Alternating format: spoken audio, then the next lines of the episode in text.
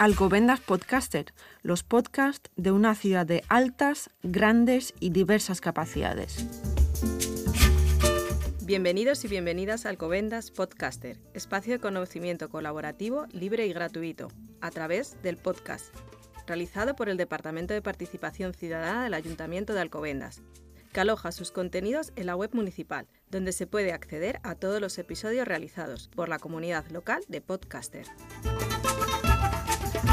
Bienvenidas y bienvenido a Alcobendas Podcaster. Hoy nos acompaña la asociación AMACI, que es la Asociación Madrileña de Altas Capacidades Intelectuales que nace de la unión de varias familias de la zona norte de Madrid.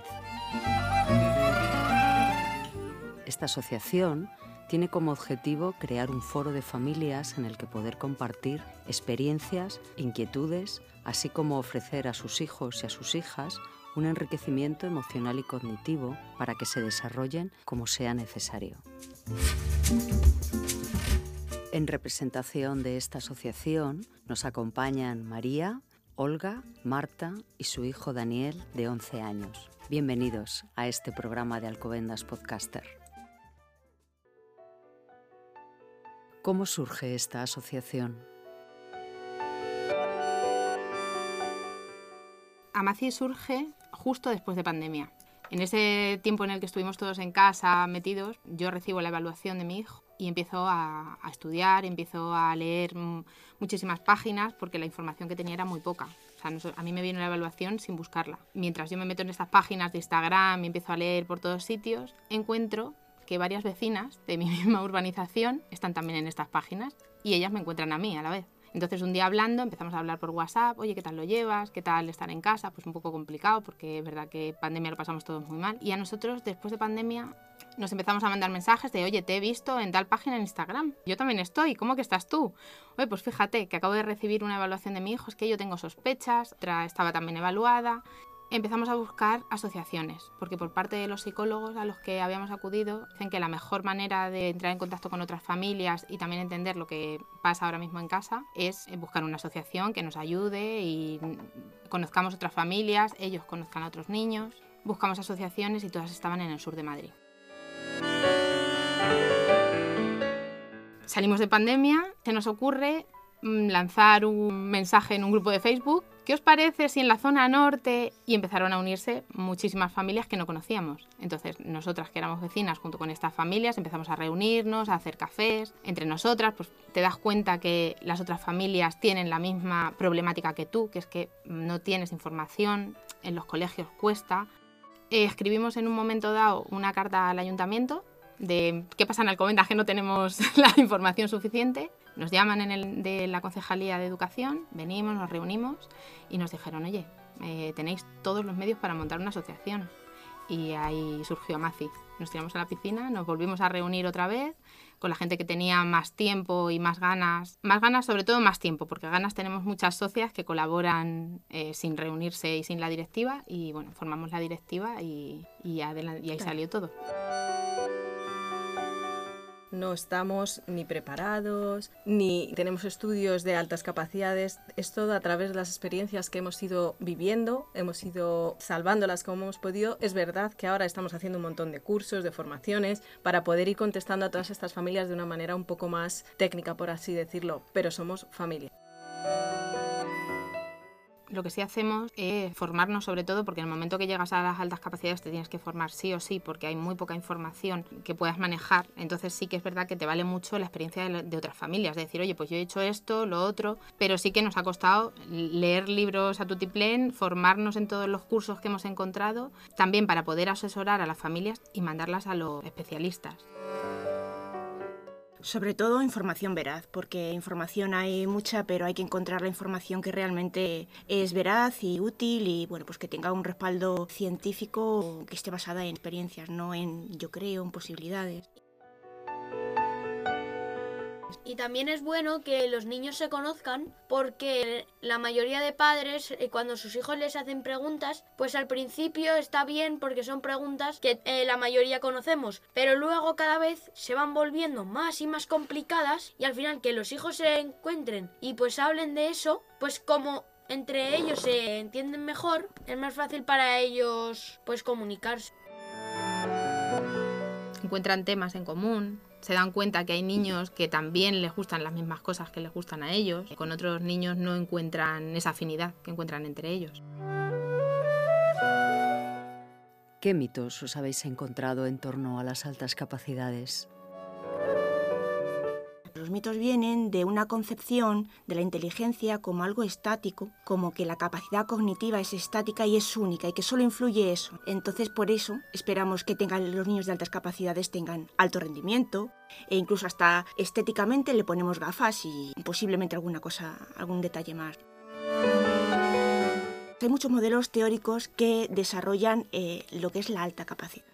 Todos ellos tienen en común una cosa, que hay unos factores que son estables, como es la capacidad cognitiva, y otros que tienen menos estabilidad. Son 100% variables, como son la creatividad, como son la motivación, la alta implicación en la tarea, entonces, dependiendo de esos variables, la manifestación de ese potencial, de esa capacidad cognitiva, va a ser diferente en unas personas o en otras. Incluso pueden llegar a interferir con la capacidad cognitiva. Por ejemplo, una personalidad muy perfeccionista interfiere contra su propio potencial. De ahí que tengamos muchos perfiles y muchas maneras de manifestar ese potencial, esas capacidades.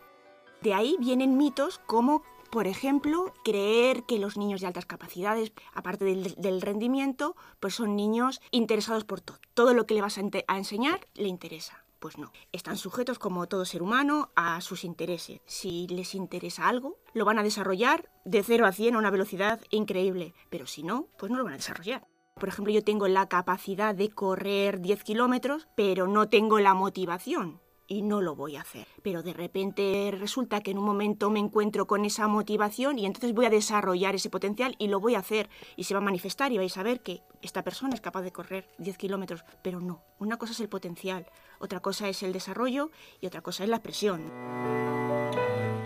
Nosotros ponemos mucho el ejemplo de Rafa Nadal. O sea, tú en el colegio, a un niño que tenga mucho interés y que sepa mucho y que le interese mucho aprender y vaya muy por delante, lo frenan lo van frenando para que no se ponga muy por delante del resto. Sin embargo, en los deportes se potencia. Que un niño como Rafa Nadal le digas, no, no, espérate, no cojas la raqueta y te pongas a ganar partidos porque te tienes que esperar al resto, porque no va con tu edad. No se hace. Muchas veces a los padres nos dicen, oye, no le enseñes esto porque no le toca por edad. tú dices, bueno, pero si es que si a él le interesa la mitología, le interesa la historia, ¿por qué no se la voy a enseñar? Sobre todo desde el punto educativo de profesores, tienen que aprender a entender esta necesidad porque a día de hoy se siguen sin ver que es una necesidad, sino que como es alta capacidad, él va solo. Y esto no es así, son niños que tienen muchísimas necesidades emocionales, tienes que darle un montón de herramientas para que consigan entender en el mundo en el que viven porque su cabeza funciona de una manera muy diferente al resto el sistema educativo siempre es repetir y al año siguiente repetir, pero a lo mejor te meten un poquito y luego volver a repetir y te meten otro poquito. Y si tú ya te lo sabes, que me ha pasado a mí muchas veces, pues a lo mejor te dicen, pues mira, tú ya que ya te lo sabes, haz lo que tú quieras. Entonces ahí como que te están frenando y no te están dando más cosas para que tú amplíes. Por otro lado, viéndolo por la parte positiva, si te dejan hacer otra cosa, también vas a desarrollar conocimientos. Pero lo importante es lo que estás viendo en clase, no lo que tú quieres hacer. A mí me gusta mucho poner el ejemplo de un coche de carreras. O sea, su cabeza va como un Ferrari, pero tú quieres que vaya como un SEAT y no pueden. Ellos no pueden pararlo. ¿Qué pasa? Que un día, otro día, otro día, al final lo que caen es en una desmotivación. Acaban diciendo, pues, ¿para qué voy a ir al colegio si no estoy aprendiendo? No me motiva absolutamente nada. De ahí que tengan unas necesidades educativas. Al final las necesidades educativas lo que se trabaja es que si ellos ya saben este tema, vamos a profundizar en él o vamos a darle otro tipo de herramientas, pero sobre todo que estén dentro de la misma clase, porque al final no, no dejan de ser niños, en este caso de 11 años. Lo que sí pasa mucho en altas capacidades es que, y es el problema que, que tenemos las familias y con lo que lidiar, es que tú estás viendo a un niño a lo mejor de 5 años, pero que su capacidad mental está en 2 o 3 años por delante, pero sigue teniendo 5 años. Entonces, claro, tú ves que hay cosas que tendrían que ser de 5 años, como atarse los cordones, y no es capaz, pero es capaz de hablarte de, De mitología, de mitología, por ejemplo. que le gusta mucho a él. Que ese, por ejemplo, hablando de los mitos, eh, siempre que nos imaginamos un niño o una niña de altas capacidades, tiene que gustarle la robótica, tiene que gustarle las matemáticas y no lo sacamos de ahí. Y sin embargo, hay niños que les encanta la historia. Te saben contar la historia de una manera que te dejan con la boca abierta. Conozco a algunos chicos que mm, no sé si sabéis lo que es la Pokédex, que es donde se reúnen todos los Pokémon y que hay más de mil. Pues tengo un compañero de clase que se sabe todos y todo lo que tiene que ver con ese. Por ejemplo, tú le dices un número, eh, 25, y te dice todo sobre ese Pokémon. A él, por ejemplo, cuando lo llevamos la primera vez a ver qué realmente era lo que pasaba, porque nosotros en casa sabíamos que pasaba algo, pero no le poníamos nombre. Yo recuerdo su psicóloga que salió y me dijo, eh, mira, no sé si va a dar altas capacidades, yo le voy a hacer la prueba porque me acaba de explicar eh, los super things de una manera que yo no lo había entendido nunca jamás. O sea, me ha explicado de dónde salen, quién hizo los super things, quién lo creó, la empresa, lo que factura. Y tenía seis años. O sea, no solo juegan, sino que le buscan a- al tema que les interesa en ese momento todo lo que pueden y más. En el momento que ya se han aprendido todo, pasan a otro tema. Ese problema también no lo encontramos en los colegios. Cuando tú hablas con un profesor diciéndole, "Oye, mi hijo tiene altas capacidades, tiene estas necesidades, es verdad que hay muchos profesores que no están suficientemente formados, que es otro problema que tenemos, no saben cómo atenderlo. Hay profesores que quieren, pero realmente no saben. Entonces lo que te dicen, bueno, es que no puedo atenderle porque no se lo sabe todo. Como si el conocimiento les viniese ya de por sí. que difusa, sí. Claro, realmente estos niños lo que tienen es un talento que tienen que desarrollar y necesitan una guía. Cuando no está esa guía, lo que acaban es en desmotivación. ¿Qué pasa? Que todo este talento hay que desarrollarlo sobre todo en el colegio. Cuando pasan al instituto, llevan la carga de el no haber sido atendidos en el colegio, más la carga de estar en una adolescencia. Ellos tienen una edad adolescencia, a la vez su cabeza va por delante, pero su cuerpo va por detrás,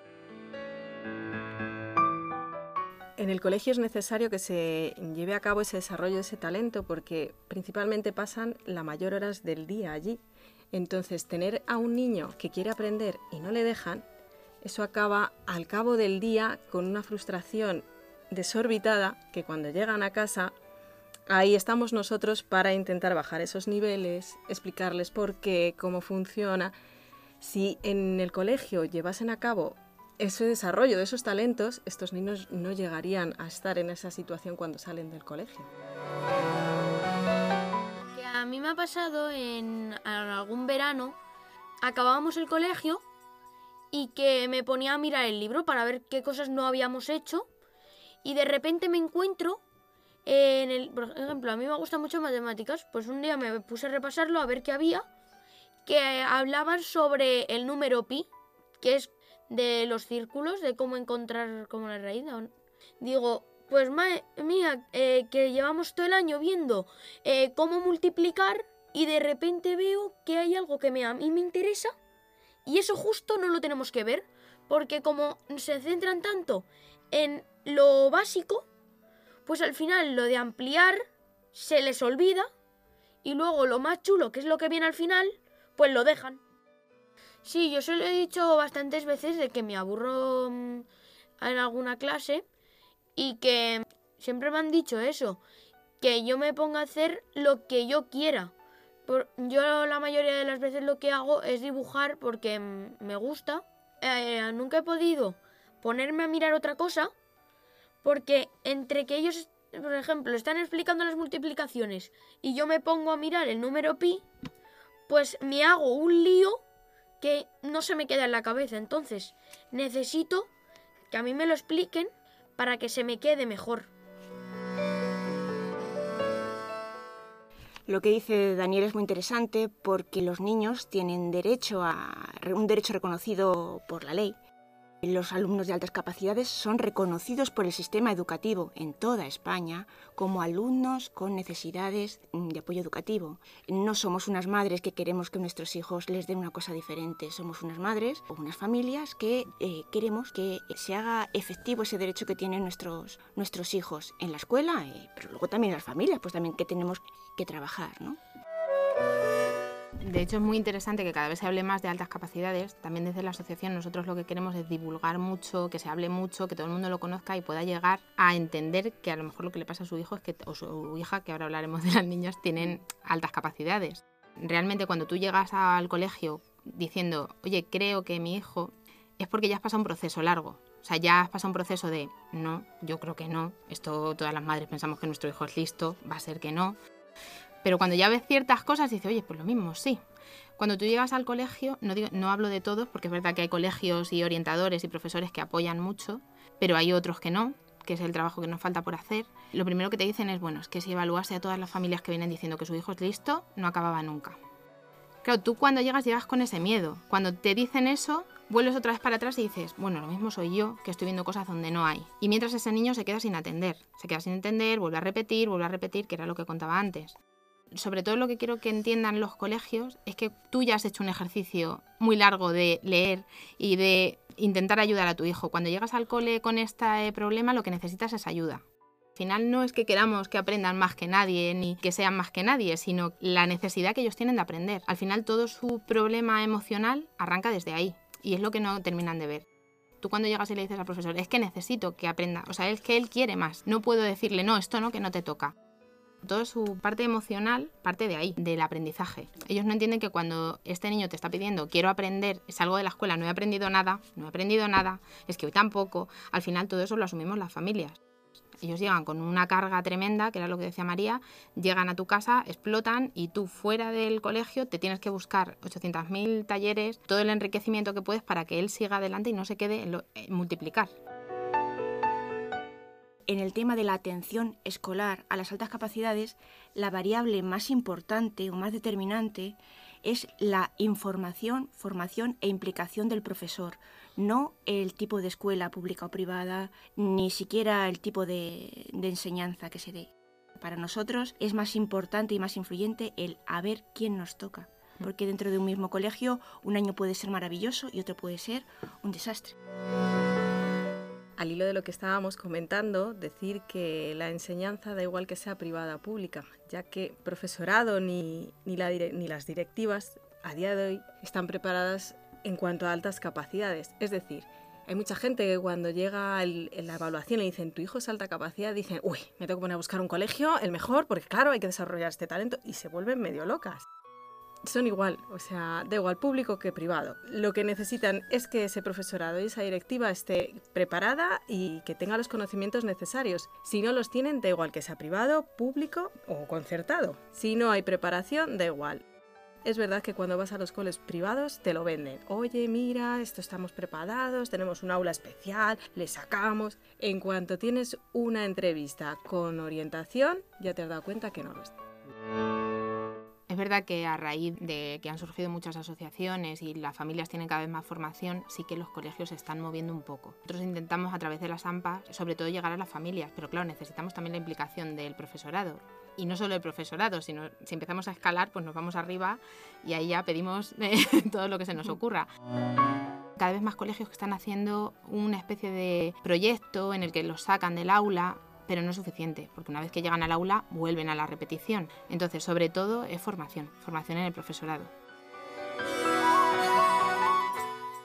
¿Es diferente tener un hijo con altas capacidades que una hija con altas capacidades? Hay un sesgo de género brutal en la detección. Ya partimos de la detección.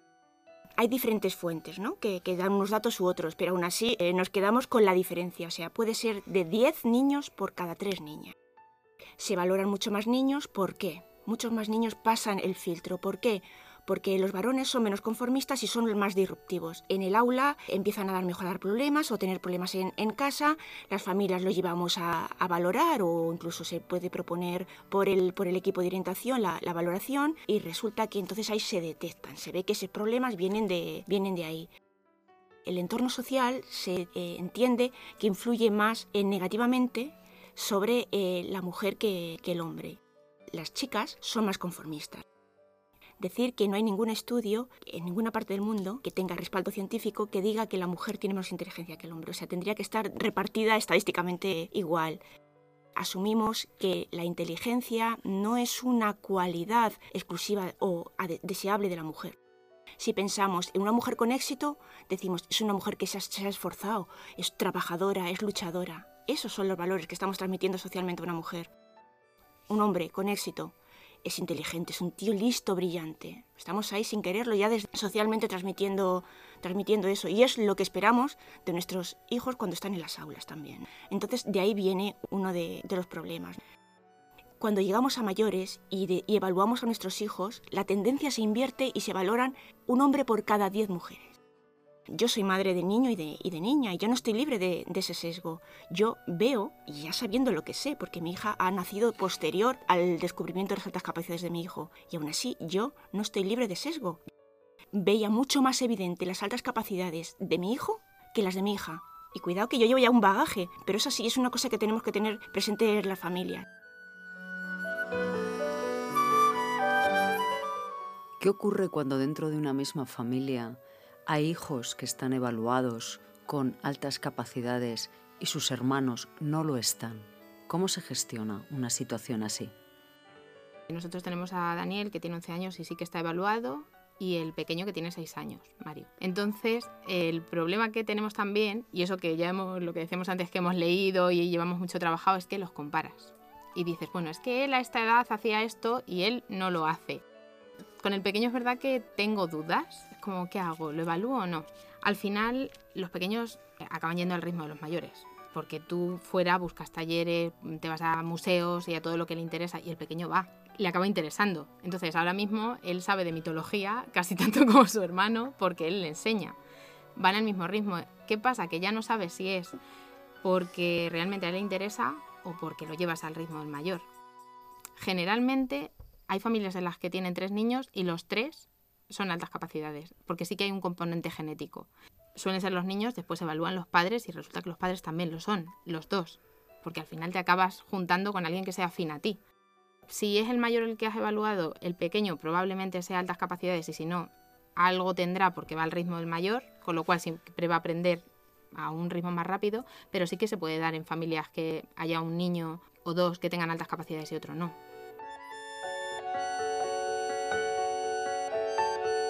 Puedes tener un niño tremendamente hábil en las matemáticas y con un desarrollo increíble y al otro le tienes que está súper interesado en los Pokémon y piensas, ah, pues este no es altas capacidades, porque es que este resulta que solo quiere ocio y cosas de, de jugar. Eh, respecto a lo que comentaba Marta del, componente genético, no suele haber eh, mucha disparidad entre el CI de un alumno del CI, que es un término que no nos gusta, ¿no? entre la capacidad cognitiva de un hermano y la del otro. Eso es una, cosa que tenemos que tener en cuenta las familias cuando nos ponemos a, educar a, nuestros hijos. Es un reto que tenemos que, que, entender, que asumir, ¿no? Es como con este pequeño o este mayor no es menos capaz que el otro, solo que sus capacidades son diferentes o en este momento sus intereses, sus motivaciones son diferentes, porque entendamos que el componente motivacional eh, para la expresión del talento es imprescindible esto que estamos hablando de los hermanos, eh, el otro día nos pasó una cosa en casa, ahora que estamos hablando mucho de altas capacidades en casa, claro que con él lo hablamos de manera natural, el pequeño llegó y me dijo, oye mamá, Dani tiene altas capacidades, pero yo, ¿qué alta capacidad tengo? Todo lo estás centrando en Dani, pero yo, ¿dónde quedo yo? Que le dije, bueno, tú tienes muchas capacidades, tú fíjate, sabes hacer esto, haces esto, ya, pero es que Dani, Dani saca muy buenas notas, ¿tú crees que yo voy a llegar a sacar tan buenas notas como él?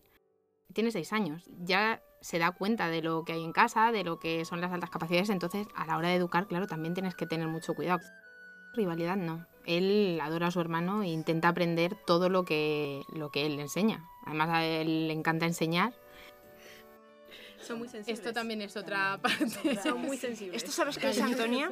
Que tienen capacidad de compresión y de empatía, pero no tiene el bagaje, el bagaje experiencial suficiente para, hacer, para afrontar la situación. Eso también es una manifestación de las altas capacidades, una capacidad empática superior. ¿Existe un modelo de crianza para hijos con altas capacidades? Dentro de la alta capacidad son todos diferentes, o sea, no tienen nada que ver uno con otros. Entonces no te puedes basar en un modelo. Tienes que ver a tu hijo, hacer esa evaluación para que te digan qué tipo, cómo mm, su cerebro discurre y entonces tú te preparas, estudias para poder ayudarle. Pero no hay un libro que te diga haz A, B, C o D. De hecho, generalmente lo que nos han enseñado toda la vida, de porque yo lo digo y porque soy tu padre y porque soy tu madre, no funciona. Pero no funciona, desde, vamos, desde que empiezan a hablar. Porque todo es el por qué. ¿Y por qué tú sí y por qué yo no? ¿Y por qué tú me mandas esto y yo no? Entonces, ¿qué nos pasa? Que tú escuchas comentarios de todo a tu alrededor de es que este niño no te hace ni caso porque tú no eres su figura a seguir. No su figura a seguir, sino su figura de autoridad. No tienes autoridad con él. Y eso es una mochila que vamos cargando sobre todo las madres, que nos suelen echar siempre es que tú tienes la culpa porque eres muy blanda y no sabes educarle, entonces el niño se te sube a la chepa, entonces no te hace caso y tú eso lo vas acumulando, lo vas acumulando. Y en nuestro caso, cuando nos dieron la evaluación de tiene altas capacidades, tenía un porqué, porque hasta ese momento la culpa era mía, que no sabía educarle nos han educado a todos en ese, tus padres son los que mandan y digan lo que diga, tú le haces caso. Cuando ves que su cerebro no funciona así y que no te vale, tienes que cambiar absolutamente todo. Y cuesta, cuesta el, sobre todo el contarlo en la familia, en decir esto hay que tratarlo de esta manera porque no funciona así y si quieres que él te haga caso o llegar a un consenso con él, lo tienes que hablar. Y lo que decíamos antes de es que se nos acaban las preguntas, eh, yo vivo pegada a Google, totalmente. Cada vez que pregunta algo hay que buscar en Google. Y yo recuerdo cuando era pequeño que me decían, ¿por qué le das tantas explicaciones? Yo decía, porque las necesita, las necesita porque no se va a dormir hasta que no le cuente, yo qué sé, ¿por qué le estoy diciendo recoge tu ropa?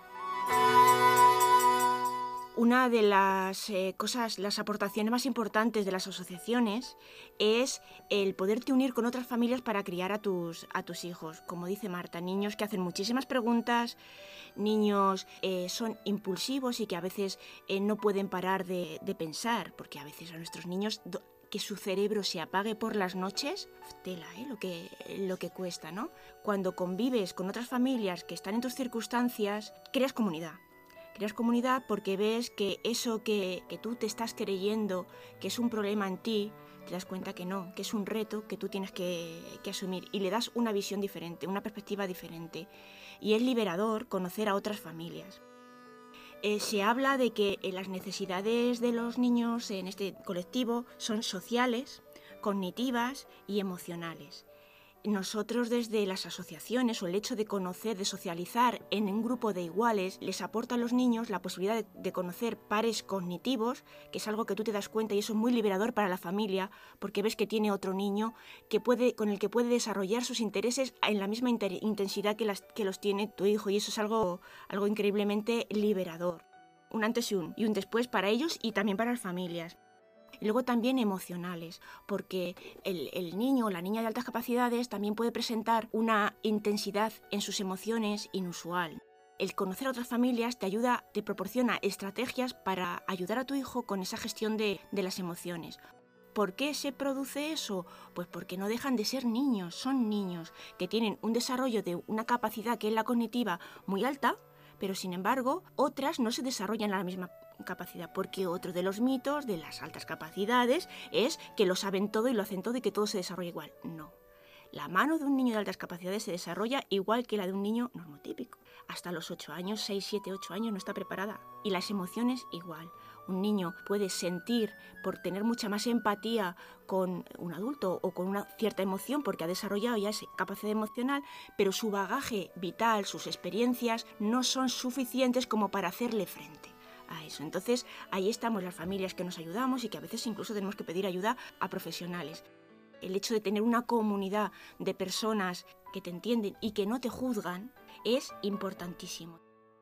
Otra de las necesidades o de las justificaciones del asociacionismo en todos los colectivos, pero en este, este en particular, porque además pues parece como que esto es algo de, de élites o que es algo de... Y no, la, inteligencia también se distribuye de manera igual no es que haya niños de élite y que tienen altas capacidades y niños de clases sociales eh, medias bajas que no lo tengan, sí que los hay. El problema es que no se desarrolla porque su entorno no está preparado para eso, no le acompañas. Y se nos quedan muchos niños en el camino también por eso. Al final siempre sale pues eso, lo que hablábamos antes de los colegios, los niños que van a colegios privados, que tienen eh, esa posibilidad, pero también el entorno le influye. Si tú tienes unos padres que saben que tienen altas capacidades, que te acompañan, que te llevan a un museo, que te llevan a, todo lo que a ti te interesa y son capaces de hacer frente a talleres de enriquecimiento, de psicólogos y todo lo que resta, pues que suma, perdón, pues serás capaz de desarrollarlas. Si no tienes ese entorno, va a ser muy complicado que las desarrolles. ¿Cómo es la relación con otras familias cuyos hijos o hijas no están evaluados con altas capacidades? Cuando te encuentras en un parque, eh, por ejemplo, y tu niño es altas capacidades, hay veces que los padres de alrededor te miran con un poco como cara de extrañados, porque por ejemplo mi hijo se llevaba todo tipo de artilugios para construir. No se subía en un columpio, o sea, él era construir y crear. Entonces, claro, se acercaban y me decían, pero ¿y tu hijo qué hace? Digo, pues está construyendo. Al principio hace gracia, pero cuando ves que empieza a destacar en ciertas cosas, ya a esos padres no les hace gracia y empiezan a juzgar. Es complicado, por, lo menos en mi caso ha sido bastante complicado, porque me he sentido juzgada tanto por los padres como por familia. Yo hasta que no he tenido una evaluación he dicho, escucha, que lo pone, que ya no es, no es invención mía, ¿vale? Es que lo es. Pues he tenido todo tipo de comentarios negativos, de eres tú, lo que decía Marta, eh, eres una exagerada. Yo de hecho soy profesora, entonces me decían que es que yo me sentaba con mi hijo con un año a enseñarle. Digo, no, yo no me siento, es mi hijo el que me lo pide y yo le aporto. En nuestro caso nos pasaba lo mismo, que él se lo veía desde muy pequeño y lo que nos costó fue explicárselo a todo el mundo y que lo pudiesen entender. Pero eso que decía María de es que no es que sea listo, es que tú le estás enseñando en casa. Como que tú sientas al niño todos los días a darle clase de arriba abajo hasta que no te aprendas las tablas de multiplicar con dos años no sales a la calle a jugar. Yo por más que explicaba no es así, yo le estoy enseñando porque él me lo pide. Yo no puedo decirle si él quiere saber multiplicar, eh, no vas a multiplicar. Te pones a sumar, que es lo que te toca. Al principio no lo contábamos a nadie, de hecho no se lo contamos ni a él. Él iba los sábados a, a PEA, al programa que hay de enriquecimiento, y él no sabía lo que iba. Porque nos aconsejaron, no se lo digas, no vaya a ser que se crea superior al resto. Y no se lo contamos. Fue una profesora que le dijo, bueno, tú vas al PEAC, ¿no? Y él dijo, ¿cómo que voy al PEAC? Yo voy al cole de los sábados. Cuando llegó a casa me dijo, a ver, ¿qué es el PEAC? ¿Por qué voy allí? ¿Y qué significa el cole de los sábados? El PEAC es un programa de enriquecimiento de la Comunidad de Madrid al que van los niños que hacen una evaluación. Tienen que cumplir ciertos requisitos, van dos sábados al mes y la verdad es que es complicado entrar porque hay muy pocas plazas. Es un programa muy interesante, es verdad que no le funciona a todos los niños ni es la panacea, o sea, no es tengo el PEAC y ya lo tengo todo, sino que bueno, es algo más, es un enriquecimiento, los niños se conocen, tienen profesores muy buenos y muy preparados para estar con ellos y hay niños que están muy contentos, muy motivados porque les encanta aprender todo y otros niños pues que son les gusta aprender temas más específicos y no, no, les, no acaban yendo al PEAC. El caso es que nosotros le tuvimos que explicar a él qué significaba tener altas capacidades, qué era el PEAC, por qué él se sentía en algunos momentos diferente, por qué sus amigos se quedaban en la superficie de las cosas y él le interesaba aprender mucho más. Y a raíz de contárselo a él, a nosotros también nos abrió un poco la mente a contárselo a las demás familias y a decir, oye, que esto no es algo malo, que es algo muy positivo, porque nos llega mucha gente a la asociación que le dan la evaluación de, de altas capacidades y lo ven como, es como, ¿ahora qué hago? O sea, que dices, bueno, tu hijo sigue siendo tu hijo. Lo único que ahora sí tienes la guía para poder ayudarle, acompañarle y que no te dé vergüenza decir, oye, es que a mi hijo le gusta ir el sábado al, a PEAC a aprender y no le gusta ir a jugar al fútbol, pues porque le gusta, porque él es así y ya está. Y sobre todo para ellos también. O sea, para él, el llegar a clase y contarle a sus amigos, es que yo el sábado no voy al fútbol porque me gusta ir a aprender, también como autoconocimiento y saber por qué reaccionan así les viene muy bien.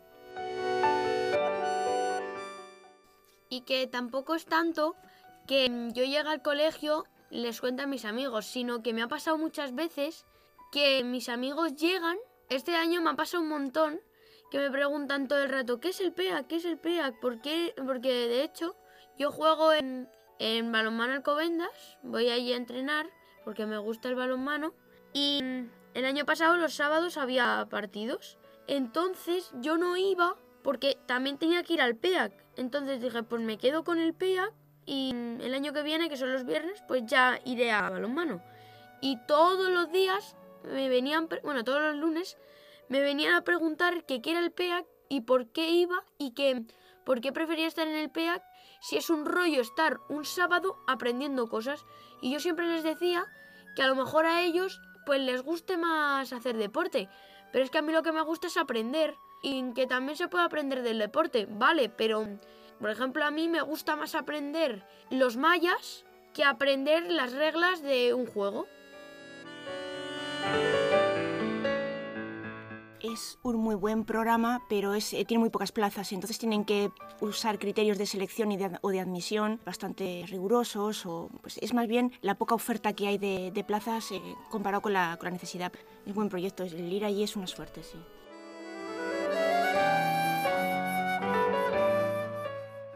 Cuando tú empiezas con todo esto de tus hijos, de las altas capacidades, hay muchos adultos que se están evaluando a raíz de ver a sus hijos. Eh, ven a sus hijos y dicen, ostras, es que eso me pasaba a mí, es que yo era así.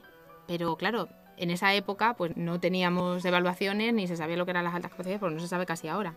Pero empiezas a ver cosas que no te chirrían tanto, que dices, yo hacía eso, yo me portaba así. Y hay muchos adultos que se están evaluando ahora. Que hay mucha gente nos dice, oye, ¿y evaluarte de adulto para qué?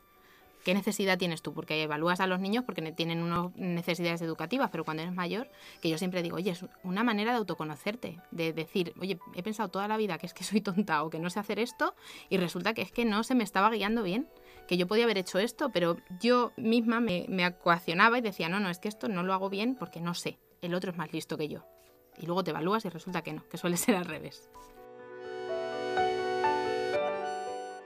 Aquí hay tres madres que sois las que habéis venido al programa y quizás sea casualidad, pero me gustaría que hablaseis de cuál es el papel de los padres dentro de las familias con hijos con altas capacidades. Las que tiramos de esto somos las madres. Nuestros cafés, por ejemplo, de Amaci, te diría que de 20 personas que puedan venir, 20, 30, últimamente vienen más padres. Tres, cuatro, el resto somos madres. Cuando tú inicias la evaluación, o, crees que tu hijo pueda tener, yo por mi experiencia, todas hemos sido las madres. Los padres acompañan o no, pero les cuesta más.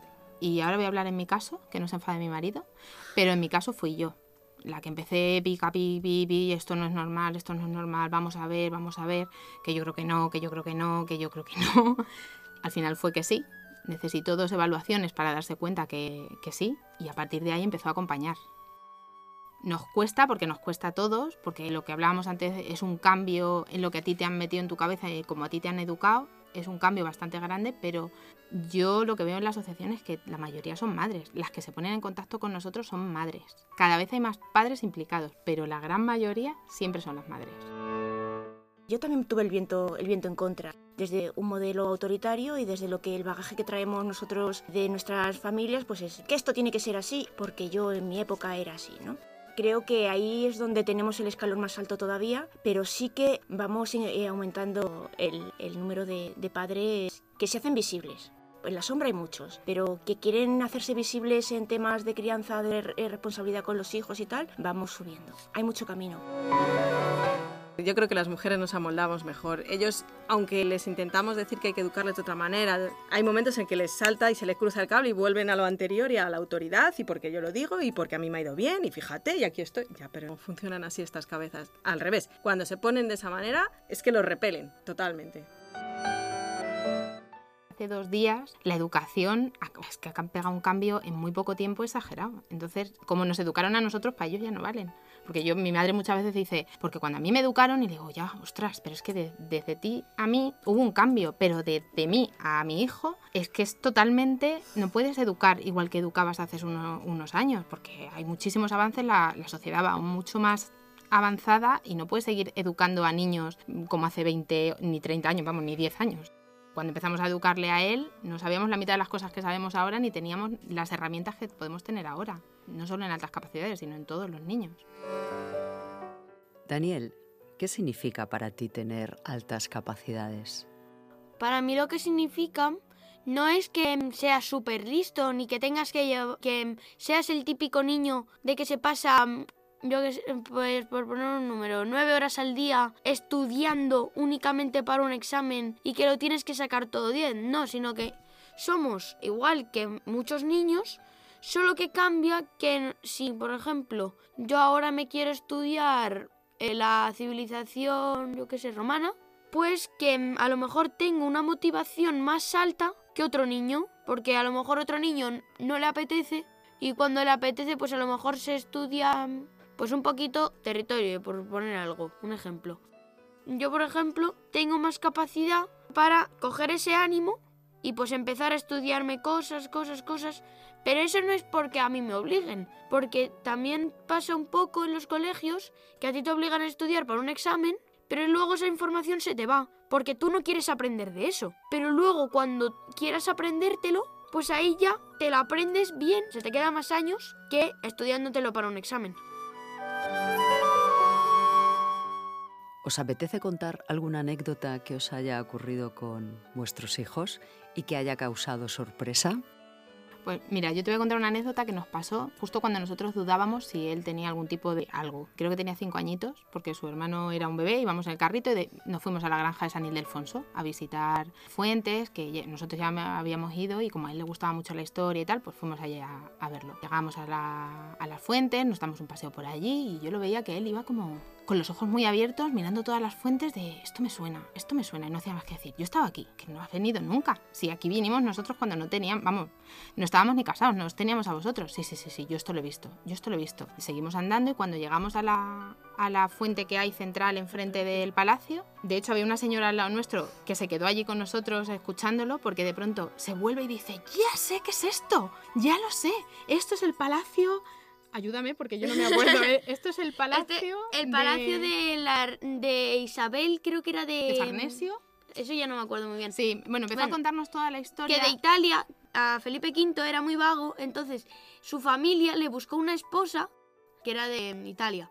Entonces, como ella veía que no salía casi de casa, pues le, eh, le construyó un palacio que es la granja de San Ildefonso. Entonces, yo lo había visto en un canal de televisión que se llama Lunes de Leyenda. Claro, lo había visto en los Lunes de Leyenda, que son dibujos. Y empezó a contarnos toda, toda esa historia con detalles de Isabel de Farnesio, fulanito de tal, los cuadros, detrás los cuadros iban marcados. Y claro, su padre y yo lo mirábamos con cara de, esto se lo está inventando, se lo está inventando totalmente. Yo por detrás me abrí el, el, móvil, me puse Google y empecé a buscarlo. Y claro, yo le decía a su padre, que lleva razón, que nos lo está contando. La señora que había al lado con la boca abierta, porque cinco años, y yo le decía, ¿pero tú dónde has visto esto? Y me dice, los lunes de leyenda, es que sale el dibujo. Claro, yo me metí, lo vi dije, hostia, que sí que sale el dibujo. Aún así decíamos, bueno, esto ha sido casualidad.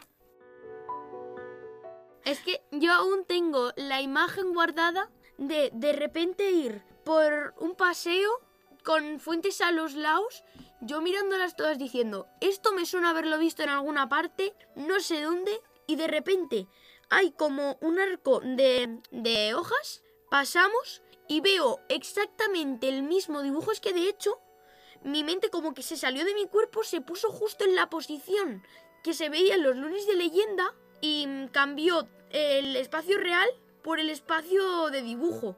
Entonces ahí ya es cuando me solté a hablar de todas las cosas que había visto. Cuando mi hijo tenía, pues yo creo que era año y medio, y empezó a hablar en, pues en un idioma raro, pero bueno, no le dimos mucha importancia porque dijimos, pues se está inventando un idioma, tiene año y medio, se está inventando un idioma. Pero de la casualidad que no se lo está inventando, es que alguien en algún momento le había puesto ruso y entonces él estaba hablando ruso. Y ya empezamos a entender por qué nos pedía el abecedario ruso, por qué nos preguntaba cosas en ruso. Era porque alguien en algún momento, no sé en qué, porque claro, ya no controlas todo, no sé si con la abuela, la tía, le puso ruso y nos estaba hablando en ruso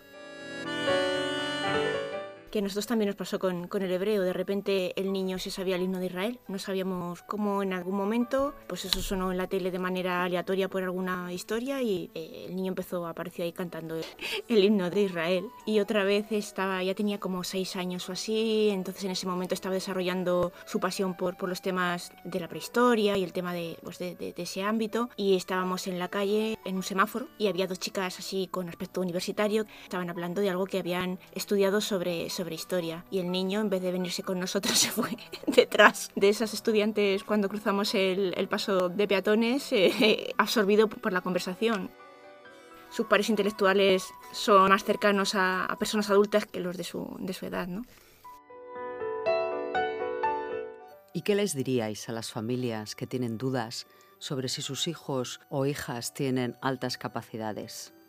Si tienen sospechas que evalúen, es la única manera de saber si sí o si no, y poder ayudar a esos niños sobre todo. Y que una vez que llegue la evaluación no se vuelvan locos porque es un camino muy largo, con mucha paciencia y con muchos obstáculos. Yo creo que nos lo tendríamos que escribir como un tatuaje para cuando entramos en crisis, decir, paciencia, tranquila. Decir que la mayoría de los niños detectados por el sistema público son niños de alto rendimiento. Alto rendimiento son niños que sacan muy buenas notas, pero alto rendimiento no, es, no tiene por qué ser igual a altas capacidades. Hay otros indicadores sobre todo en los niños que no tienen esa manifestación del, alto rendimiento, porque lo que se enseña en la escuela, por ejemplo, no es lo mismo que ellos quieren aprender, como ha explicado antes Daniel, ¿no? Pero sí que hay algunas, algunas eh, conductas que podemos observar los padres tú tienes una cantidad suficiente de estas conductas, puedes pensar que hay una capacidad mm, cognitiva superior o una capacidad creativa muy importante, eh, porque aquí entra el tema de, de, las capacidades que no son iguales para todos. Puedes tener una capacidad muy, muy alta en una habilidad y ser un talentoso en algo. Entonces hay muchos tipos de altas capacidades. Una familia puede observar una capacidad inusual casi a nivel adulto o mucho, mucho mayor de su edad en algunas competencias, por ejemplo, dibujo, lenguaje, eh, capacidad creativa, deportiva incluso. Cuando son pequeñitos eso no se tiene en cuenta, pero luego de además mayores sí como más evidente. De pequeños pueden presentar una capacidad de lenguaje, una expresión del lenguaje bastante inusual también para su edad, una expresión de ideas complejas o incluso hay algunos niños, hay una parte de, los niños que que no tienen, como que comienzan su expresión del lenguaje más tardía, pero empiezan hablando como si fuese un señor mayor, como si fuese, vamos, don Paco con tres años, ¿sabes? Y no ha abierto la boca en su, en su vida, ¿no? hablando con todas las familias de la asociación, cuando hemos dicho, oye, ¿tú cómo te diste cuenta que tu hijo tenía alta capacidad? Todos, creo que todos, o la gran mayoría, decimos siempre es que son muy intensos desde bebés son de alta demanda, no tiene por qué ser luego alta capacidad, pero hay muchos niños de alta demanda que acaban teniendo altas capacidades. Y sobre todo lo que les define es la intensidad, la intensidad en todo, en conocer cosas. Son niños súper despiertos. Te das cuenta que cuando son bebés, que muchos nos dicen, bueno, es que os pensáis que la barriga ya estaba, ya tenían altas capacidades, pero es verdad que los bebés los ves que fijan la vista o que son muy diestros cogiendo cosas, no titubean. Lo que decía Olga de cuando empiezan a hablar, tienen un lenguaje muy perfecto. Yo recuerdo a mi hijo pequeño, yo tenía conversaciones con él que lo mirabas y decías, tiene dos años. Y estoy hablando con él como con una persona mayor. Pero claro, yo no lo veía como algo raro. A mí me parecía normal. No tenía con quién compararle y nosotros hablábamos y nos contábamos cosas como si fuese un señor mayor. No se tiene que dar en todos los niños, pero sí suelen ser niños muy precoces y muy intensos preguntas que no les pega para su edad, ¿no? Preguntarse cosas como muy profundas, la muerte, eh, Dios, todos esos temas que a mí me llegaron a decir, oye, no le enseñes de religión, que luego llega a clase y monta el debate, porque le interesan todas esas cosas que otros niños ni se las plantean. Los han evaluado a raíz de tener un comportamiento malo en clase. No han dado ninguna muestra de absolutamente nada, pero a raíz de ese comportamiento los llevas a un psicólogo a, ver qué pasa y te sacan unas altas capacidades. Pero sobre todo que observen esas cosas que no tienen por qué darse a la vez, como decía Olga, pero sí que son muy características. Antes de ir a un profesional, sobre todo también, que hablen con el cole que hablen con su tutor, que todo se tramite en el cole de una manera fluida y para el bienestar del niño, que no se pongan a malas con el cole de primeras, porque al final eso va a influir mucho en el niño, pero sobre todo que vayan a hablar con su tutor, que den paso a orientación y que les puedan evaluar, si no desde el cole, de forma privada, que hay profesionales muy buenos y si tienen cualquier otra duda, por supuesto que nos escriban, manden email, se metan en nuestra página web, que tienen muchos recursos también. Nosotros en la web vamos publicando recursos, vídeos, muchas cosas que puedan necesitar sobre educación y que se pongan en contacto con nosotros sin ninguna duda, que nosotros le vamos a intentar ayudar y da igual si son de la zona norte de Madrid, si son de cualquier parte de Madrid, nosotros estamos en Alcobendas para mandarles o guiarles hacia algún profesional, por supuesto que se pongan en contacto con nosotros a través del correo electrónico. Nos pueden escribir a maciasociacion.gmail.com o en nuestra página web www.asociacionamaci.com. Si nos escriben por el correo les vamos a responder muy rápido. Nos pueden preguntar, pues desde pistas, eh, tengo esta duda con mi hijo, o tengo esta evaluación, o cómo puedo hablar con vosotras. Nosotras a través del correo ya nos ponemos en contacto con quien nos escriba, damos las pautas o puede venir a alguna reunión de las que hacemos de un viernes al mes, hacemos el café de las familias, donde generalmente viene alguien experto en cierto tema, lo publicamos en redes siempre, pueden venir gratuitamente sin ser socios. Redes sociales tenemos eh, la página web, el correo, Instagram, Facebook. Tenemos un grupo de WhatsApp que es exclusivamente para socios, donde lanzamos siempre todos los talleres primero para ellos y luego tenemos uno para no socios también. Una vez que cubrimos plazas con socios, lo lanzamos también en no socios y en todas las redes sociales. Y luego también para los niños tenemos, hace poco nos creamos un canal de Discord donde podemos hablar entre nosotros, eh, también hacemos juegos que desde la misma plataforma se pueden hacer. Y el canal de Discord es para que los niños se eh, vayan conociendo un poquito para luego cuando hagamos talleres o hagamos quedadas, pues que mm, estemos juntos y que no uno porque no a lo mejor no hay nadie que conozca se quede solo y luego alguien pues esté con todos porque los conoce, pues así para que nadie se aburra y que estemos todos bien.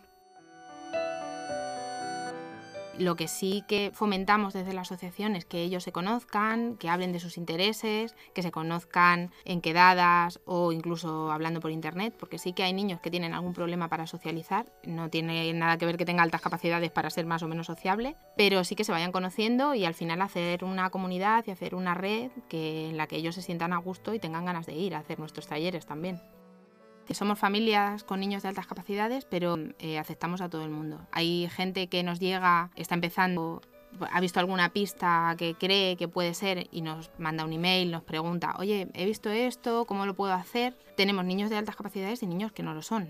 Es verdad que tenemos unos baremos, según en qué comunidad van cambiando, y hay niños que se quedan a lo mejor a un punto de tener el reconocimiento de altas capacidades en Madrid. Nosotros aceptamos a todo el mundo todo el mundo que quiera venir a nuestros talleres, o sea, no estamos cerrados a una evaluación, porque hay gente que nos dice, oye, es que yo no tengo la evaluación de mi hija y me da cosa porque parece que estoy como de incógnito, ¿no? No, no tiene por qué. Tu hija le interesan nuestros talleres, a lo mejor no tiene altas capacidades, pero tiene un alto rendimiento o tiene capacidad, simplemente, o le gusta. No necesitamos ninguna evaluación nosotros al final les vamos a aconsejar como familias, no como profesionales, pero sí que tenemos a muchos profesionales alrededor que nos aconsejan y los remitimos a ellos y seguro que van a tener respuesta. Muchas gracias Daniel, gracias Marta, Olga, María. Qué importante es que nuestros hijos estén acompañados en su proceso vital, en su proceso de aprendizaje. Es imposible resumir todo lo que se ha dicho en esta entrevista, pero me quedo con la importancia de que haya un entorno que acompañe, que apoye y que se implique. Un entorno familiar, por supuesto, pero también un entorno educativo y también un entorno asociativo, como es en este caso AMACI, una asociación que asesora y brinda apoyo emocional e intelectual a las familias con hijos identificados con altas capacidades intelectuales. Muchísimas gracias. Agradecemos la implicación de Carlos Calvo del Grupo Losbo por ceder sus creaciones musicales a este proyecto de Alcobendas Podcaster. Y a ti que nos escuchas, recuerda que en la web municipal alcobendas.org puedes encontrar gratuitamente más podcasts interesantes, hechos por y para la ciudad y que podrás escuchar en cualquier momento. Te esperamos en Alcobendas Podcaster.